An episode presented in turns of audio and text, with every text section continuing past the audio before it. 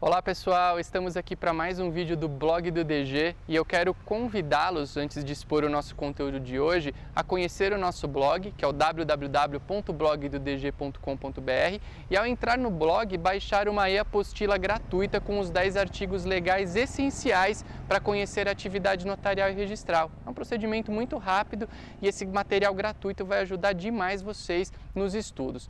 Quero trazer aqui um, um, trecho, uma parte da minha história acadêmica que pode ajudar vocês, principalmente o pessoal que está prestando concurso público. Eu costumo dizer que prestar concurso público é uma missão e é uma missão que naturalmente já traz uma enorme pressão. É, muitas vezes a família cobrando um resultado, o vizinho que comenta que o filho passou no concurso. Quantas pessoas né, não falam pra gente que é, quando você vai passar, quando vai conseguir, enfim, é uma situação naturalmente de pressão.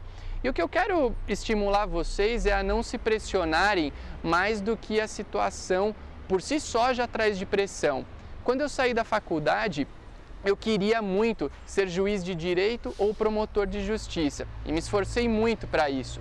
Nos primeiros dois anos após a faculdade, eu prestei esses concursos e não fui aprovado, apesar de estudar muito. Estudava 10, 12 horas por dia, finais de semana, uma jornada árdua. No terceiro ano de estudos, eu resolvi ampliar o meu leque de opções e passei a prestar outros concursos. E incrivelmente, nesse terceiro ano de estudos, eu Novamente não passei em um concurso da magistratura, mas fui aprovado em dois concursos dificílimos e muito concorridos.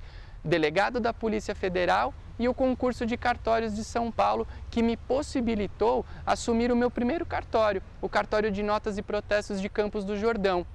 Então vejam que o estudo era o mesmo, alguns desses concursos, como era o caso do de delegado da Polícia Federal, com um perfil muito diferente da minha base de estudos, mas eu fui lá e passei.